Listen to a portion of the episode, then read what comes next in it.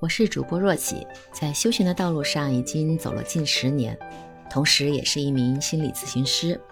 这是我的原创播客专辑，每天八点与你空中相遇，共同倾听宇宙与自然的声音，进入心灵成长的智慧之路。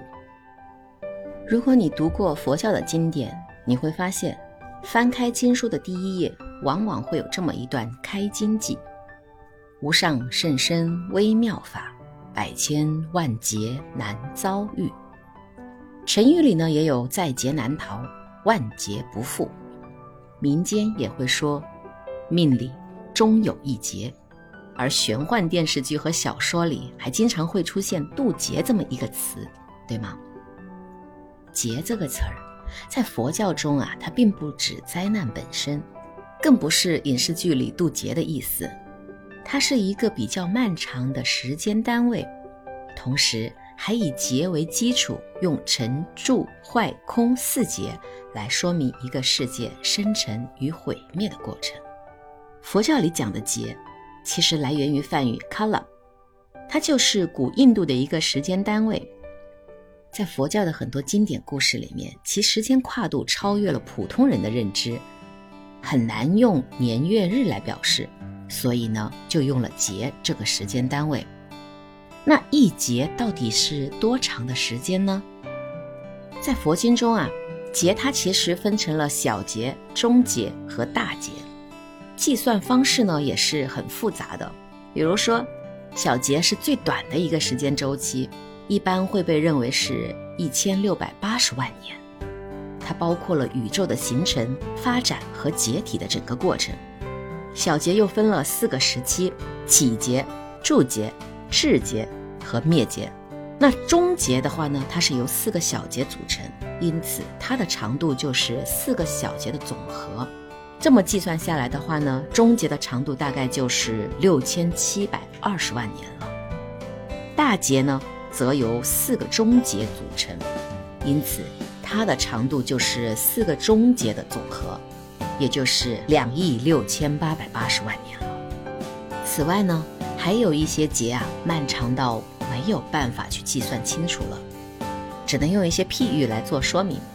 比如说，释迦牟尼佛曾经讲过芥子劫，在一个方圆四十里的城池内，全部堆放着芥子，天人啊，每一百年从这里取走一粒芥子。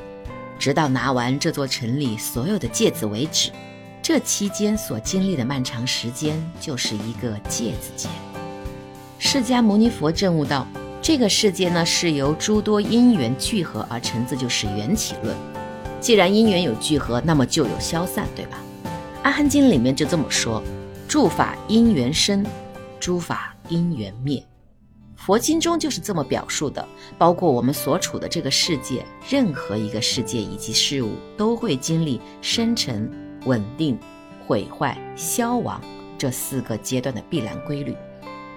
这也就被称之为成劫、住劫、坏劫、空劫。根据佛经的描述啊，成劫是指在诸多因缘物质的合合之下，世界的雏形、大地、山河等开始展现。然后才有我们众生世间的形成，经历了漫长的时间后进入住劫，而这个时期也是非常非常漫长的，期间会有诸佛注释，同时还会出现战争、饥饿和疫病三种灾难，而我们现在正处于注解的第九节期间。佛教的经典里面有说到，当进入第十一节的时候，也就是大约再过五十六亿年。弥勒菩萨将继释迦牟尼佛之后，来到此世间修行成佛，度化众生，这也就是我们经常所说的未来佛。而在之后第十五节、第十九节也都会有佛陆续现世。当经历了漫长的注劫之后，这个世界就会开始走下坡路了。从有情世界的众生灭亡先开始，地狱道众生命中渐渐转生到其他道。依次由地狱坏境、恶鬼、畜生、阿修罗、人、六欲天等相继坏境。世上一切有情因其业力转生于二禅以上诸天或他方世界，然后气世界，也就是我们有情众生赖以生存的环境，也随着一些灾难开始瓦解，整个世界将散成碎石以及无边无际的粉尘，重回到最初混沌的状态。当经历了坏劫之后，世界进入一个空虚状态，一切尽毁，众生寄生于其他世界，山河大地化为微尘消散。经历漫长的沉寂之后，等待因缘的再次聚合，重新开始沉住坏空的另一个轮回。随着沉住坏空的不断上演，世界一次一次沉了又坏，坏了又沉。这些描述听上去似乎离我们很遥远，但实际上它深刻地影响了我们后世的这些人。很多的科幻小说和电影中也出现过类似的情节。而现代天文学也确实观察到了其他恒星的塌缩、死亡或诞生。譬如说，这两年热播的电影《流浪地球》也正是描述了这样的场景。当然了，释迦牟尼佛讲述沉住坏空，绝对不是让我们去害怕所谓的世界末日，而是告诉我们世间一切都逃不过这个规律，包括所有的人、事、物。所以，对于今天的我们来说，当下的生活和修行就要学会接纳无常，放下痛苦和纠结。当我们接纳了沉住坏空，就能帮助我们放下对永恒的执着。人总是生活在一种永恒的情节中，希望身边的一切不离不散。然而，世事无常，时常会产生事与愿违的痛苦。但世界有沉住坏空的演变，自然界也有春夏秋冬的轮回更替，人有生老病死的客观规律。如果这世间的一切都保持在一个状态永恒不变，那么这个世界也必然是一片死寂。只有这样，随着因缘和合，缘聚则生，缘散则灭，才有了春夏秋冬的四时运转，才有了花开花落。月圆月缺的物换星移，也才有了聚散离合、新旧更替、丰富多彩的有情世间。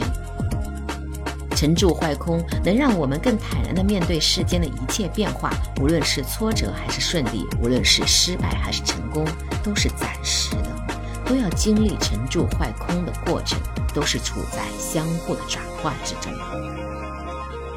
也许沉住坏空很残酷。但这也是一个更新的过程，蕴藏着生生不息的希望。所以世间的每一个相遇，也都是轮回中的久别重逢。当我们看清楚了这一点，就能提醒我们更珍惜当下的每一刻，帮助我们将生命中那些失去的痛，转变为新的希望和祈愿。